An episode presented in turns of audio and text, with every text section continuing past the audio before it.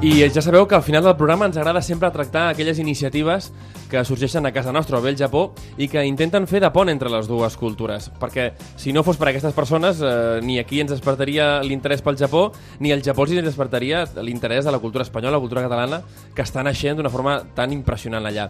M'agradaria que tots estiguéssiu molt atents perquè tenim una primícia en aquest programa i és que presentem una espècie, com diria, no, no sé com dir-ho molt bé, però jo diria que és una espècie de guia eh, de la gastronomia japonesa in situ. Eh, vaig explicar-vos una mica com és. Si vosaltres voleu provar, eh, per exemple, un plat d'unagi al Japó, Uh, que és uh, l'anguila japonesa, eh, la manera de preparar l'anguila japonesa, i diu, escolta, m'agradaria provar-ho, però al Japó, al millor lloc, com ho faig? Vaig a internet, busco 10.000 llocs. No. Jo us presento avui què comer en Japó. Hay vida más allá del sushi que és una obra que avui ens venen a presentar els seus autors, que són la Berta i el Jesús, eh, i els que vull donar la benvinguda al Made in Japan. Com esteu, nois? Hola, què tal? Molt bé. Hola, Ramon, konnichiwa. Konnichiwa. Expliqueu-nos una mica com sorgeix la idea del què comer en Japó. Berta, mateix, explica'ns. Aviam, aquesta idea, en primer lloc, sorgeix perquè nosaltres som uns super enamorats de Japó, hem uh mhm. -huh. viatjat molts cops, uh mhm. -huh. i sempre que hi anàvem, a part de que ens agrada planejar molt bé el viatge, uh mhm. -huh. sempre ens interessa molt el tema gastronòmic i provar el màxim de coses possibles. Llavors, buscàvem llibres, buscàvem informació a internet i ens trobàvem que la informació n'hi havia molta, però molta estava super disseminada, no hi havia res quan golves tot i alhora hi havia molt engany, pega i, corta i pega, vaja. Uh -huh, uh -huh, uh -huh. I llavors, quan arribàvem a Japó, ens trobàvem pues, que hi havia llocs i, i, i horaris i coses que fallaven i en un moment donat doncs, vam plantejar, escolta, estem bojos buscant aquesta informació, recopilant, per què no fem nosaltres un llibre? Clar, no, no, és que ha arribat el moment de fer-ho i uh, jo us diria que és que és una guia completíssima. Ara la fullejava, la fulle... Perdó. Ara la fullejàvem uh, just abans de, de començar la secció i el que em sorprèn és que um, teniu, eh, si no totes, jo diria que la immensa majoria de les receptes d'Unis a Caia Jesús. Uh, uh, com, com, com, heu, no, com, com ha estat aquest procés de, de creació d'aquesta guia? Bueno, primer vam fer recerca de molta informació, uh mhm. -huh. de pràcticament tota, de molts jocs. Uh mhm. -huh. eh, després vam fer un primer disseny, el vam maquetar, és una cosa que m'agradaria ressaltar que ho hem fet tot nosaltres, des de la recerca d'informació, el disseny, la maquetació... Això és l'emprenedoria total, eh? Total. Vull dir, quan, quan total, no tens total. coixí darrere, dius, jo ho faig, escolta, caigui, caigui. No hi ha res darrere, l'única persona que hi ha és la Berta i jo. Uh -huh, uh -huh. Escolta, una cosa, a mi em sorprèn, eh, m'ho ensenyàveu abans, que cada vegada que repassem una recepta, més enllà de que està també el, el nom de la recepta amb hiragana i tal, i una descripció, però em fascina, de veritat em fascina, que hi ha un retall del Google Maps el, no? referenciant el lloc sí. on la gent ha de provar aquest plat. I a sobre, totes les línies de, de JR i de metro per poder-hi arribar. Escolta, això és fantàstic, això és, segur que us ha portat un treball eh, immens. Heu anat a tots aquests restaurants? Aviam, tots els que són de referència hem anat pràcticament a tots. Mm -hmm. I ara mhm. tenim plantejat l'últim viatge bueno, l'últim que farem a Japó uh mhm. -huh. i els pocs que ens queden per anar-hi també anirem. Què vol dir? Que tota la informació que hi ha està contrastada. Està contrastadíssima. Uh, escolta, Berta, després de, de, de, la, de la pàgina principal on se'ns presenta la recepta, després hi ha un munt de, de varietats més. Um, escolta, quin, quina, no sé, què, què perseguíeu donant a entendre totes aquestes varietats? És a dir, uh, recomaneu també, mira, aquesta és la millor, la pitjor, o simplement que la gent conegui doncs, quines varietats es pot uh, no, atrevir a provar al Japó?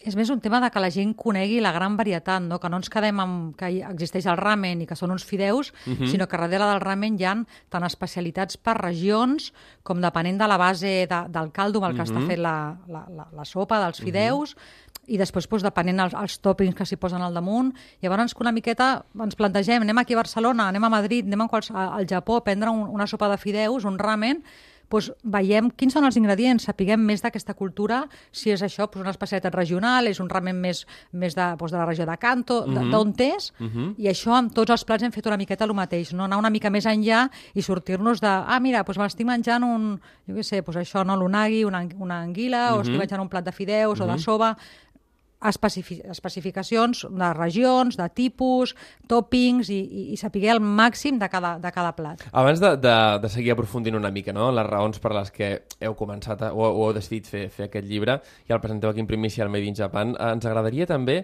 um, saber una mica aquesta part final del llibre, uh, que és molt, molt curiosa, on destripeu una mica l'essència de, la, de la gastronomia japonesa. Expliqueu la importància de la tonyina, del maguro, expliqueu com es fa el wasabi, perquè hi ha una guia molt interessant amb, amb el wasabi. També hi ha una part uh, no, de, de, de cinema, no? de, on, on visita els llocs de, de cinema que, no? que, on, on hi ha hagut doncs, escenes relacionades amb la gastronomia i tal.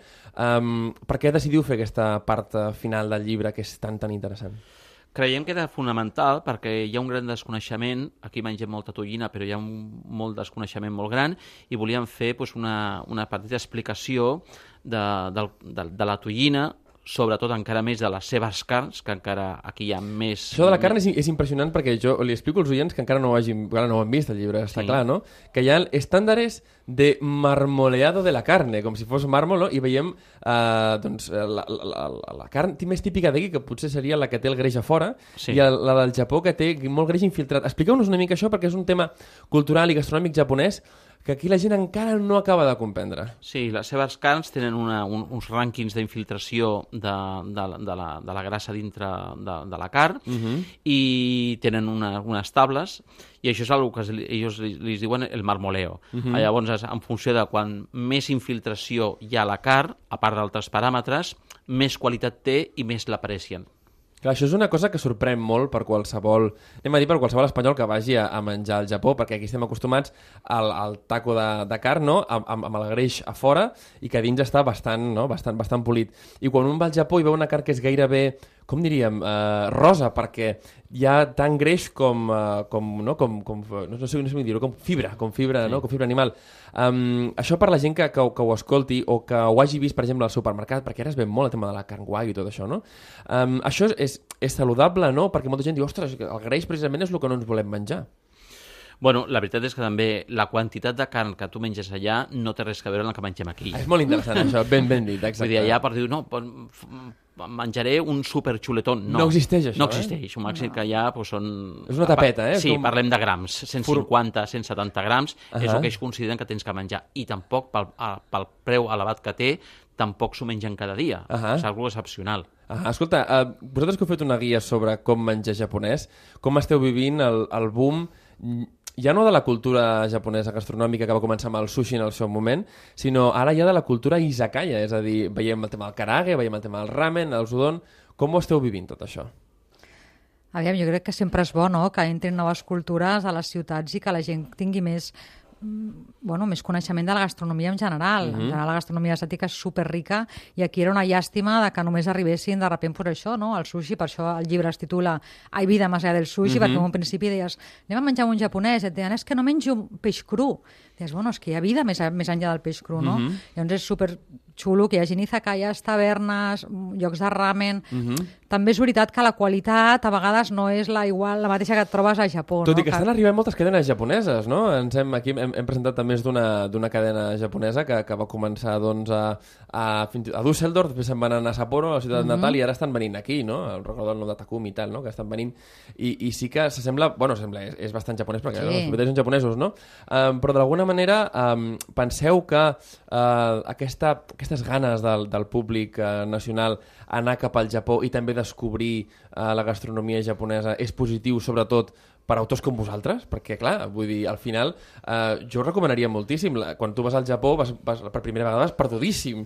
I el primer lloc on entres, i me'n recordo, la primera vegada que al Japó, el primer lloc on vaig entrar és aquells restaurants on tu has de picar amb un... De, clar, el meu japonès era totalment incipient, on has de picar amb una, amb una màquina tal que et treu un tiquet i d'allà ho proves, no? Però amb aquesta guia vas molt menys perdut. Sí, de fet expliquem això que dius de l'anècdota de la màquina de espanadora, això ho expliquem en el llibre, que passa sobretot a les, als establiments de ramen i de fideus i tal, mm -hmm. que es compren a fora i dones el tiquet, tot això surt en el llibre. Allà, per mi, super, per nosaltres és superpositiu, perquè d'entrada, si ens, de, bueno, ens estem mm, dedicant a escriure llibres, a parlar de Japó i a parlar de la cultura i la gastronomia japonesa, uh. -huh. pues és, és, eh, és una bona cosa que hi hagi un auge i que hi hagi molts programes com el teu que ens truquin per parlar del llibre, que es vengui molt bé el llibre, que la gent vulgui que provem productes japonesos. Està claríssim. I per nosaltres fantàstic. Està fantàstic claríssim. perquè som uns superfans de Japó. Escolta, uh, ara us vull preguntar ja per la raó personal eh, del vostre interès pel Japó. Perquè jo sempre he preguntat sobre la vostra raó per fer el llibre, però eh, com us neix aquest interès pel Japó, tant Berta com Jesús, el qui em vulgui contestar primer, eh, què és el que us fa dir, escolta, anem a, anem a anar per primer cop al Japó, seguim anant i ens agrada tant que al final acabem fent un llibre, però què és aquest primer, aquesta primera espurna que us desperta? Jo vaig anar al Japó, si no recordo malament, el primer cop, el 2001, Ahà. i per un tema professional, i em vaig quedar absolutament fascinat. Mm, Però fascinat mm, en mm. què? En tot.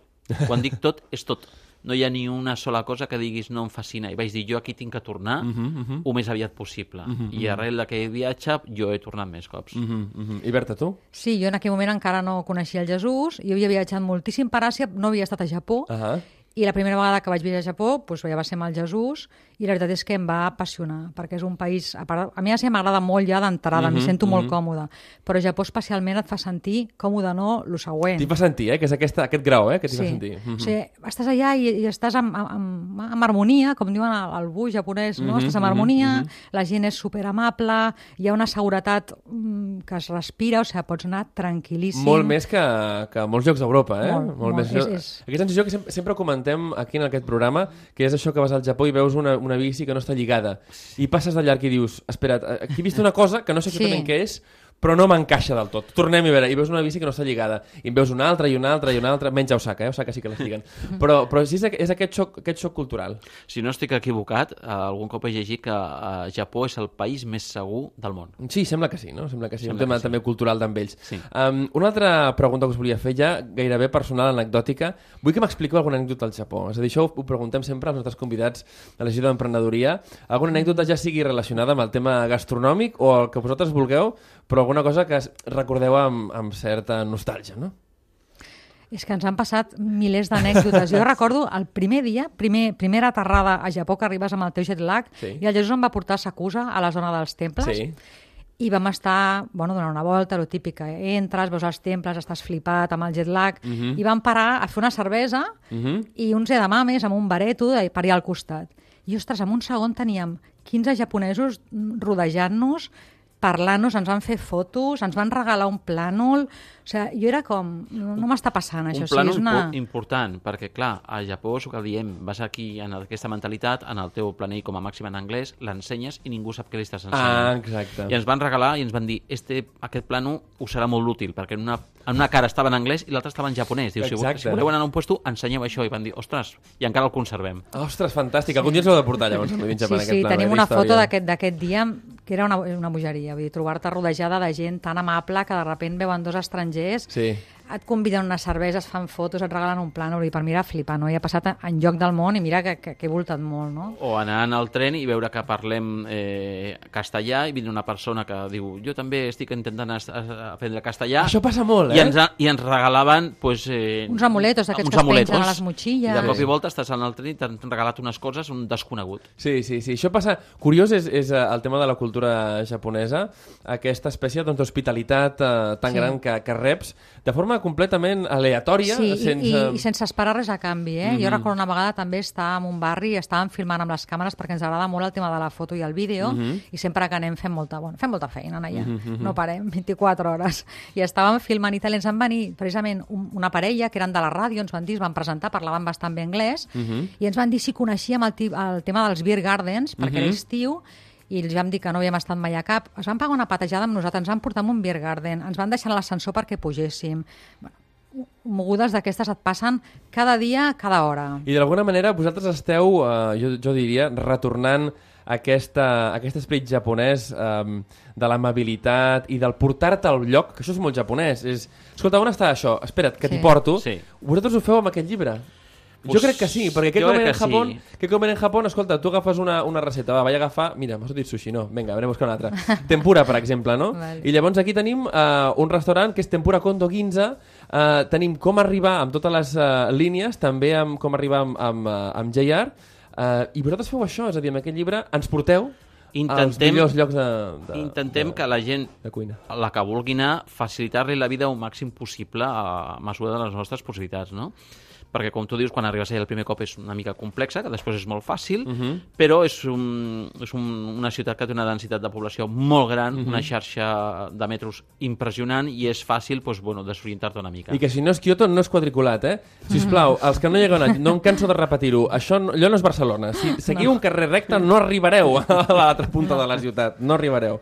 No, i després el que volíem era una mica trencar el mite de que el menjar japonès és supercar i de que anar a Japó és tan car i menjar és tan car. totalment, totalment. Llavors Això aquí, és, doncs, és així. de fet, fem ressenya de molts restaurants on pots menjar, tenen estrella Michelin i pots menjar per l'equivalent a 8, 10, 12 euros. Una cosa Que- totalment que és impensable. impensable en la nostra mentalitat europea. Que un restaurant en una estrella Michelin, per exemple, de ramen, considerat el millor ramen de tot Tòquio, pugui costar 8-9 euros. S'ha de tenir aquest mite, sens dubte, i a més que, fixeu-vos, jo ara una anècdota totalment personal, i vaig estar aquest estiu a la costa sud de França, i és tot desmesurat. Uh, havent estat al Japó, que el menjar és tan extremadament bo i que pots menjar fins a rebentar per 10 euros, mm. uh, i en canvi, doncs, a França, que, escolta, per un plat ja et cobren, te'n cobren 18, no? Que dius, escolta... I, i, I Japó diuen que és molt més car, però al Japó tens la possibilitat de menjar bé a qualsevol preu. Mm. Vull dir, si vols menjar molt, molt bé, també et pots gastar 200 euros en un I sopar. molt més. Exacte. I- i molt més. Oh, no, no, no, escolta, i tindràs un sushi boníssim, pescat del dia anterior, amb un sake espectacular i tal, no? Nosaltres quan hem fet molts, molts viatges i els hem fet de moltes tipologies. Llavors, hi han cops que hem anat de viatge a puestos superespecials. Uh -huh. Quan dic superespecials, són molt especials. Per exemple, hi ha un restaurant a Tòquio que només donen de un, un servei al dia, que és el sopar, per 8 comensals en tot el dia. Sí, sí, sí. Prohibitiu de preu. Uh -huh. O sigui, també et pots arruïnar a, Sí, sí, a sí. Japó si vols, uh -huh. i si t'ho pots permetre. O, en canvi, que és la gent el que no sap, és que també pots menjar, doncs això, un ramen per 8 euros en una estrella Michelin. Totalment. Escolta, moltíssimes gràcies, Berta Bonet i Jesús Verdolet, per portar-nos uh, aquesta guia jo diria la guia final, final no, de debò, de, de debò, de realment com comer en Japón, porque hay más vida más allá del sushi. Us agraïm moltíssim que us ho hagueu portat, dient als nostres oients que a final, a final de, de trimestre, quan arribem a, al Nadal, sortejarem aquest llibre als nostres oients per aquells que vulguin tornar al Japó, vulguin anar-hi per primer cop i no vulguin anar perduts uh, no, sobre el tema gastronòmic. En fi, moltíssimes gràcies a tots dos. Gràcies a Moltes vosaltres. tu, Ramon. Ens veiem molt aviat. Arigato, Vinga. matane! Arigato. Made in Japan, el programa sobre cultura japonesa d'Onda Cero Catalunya.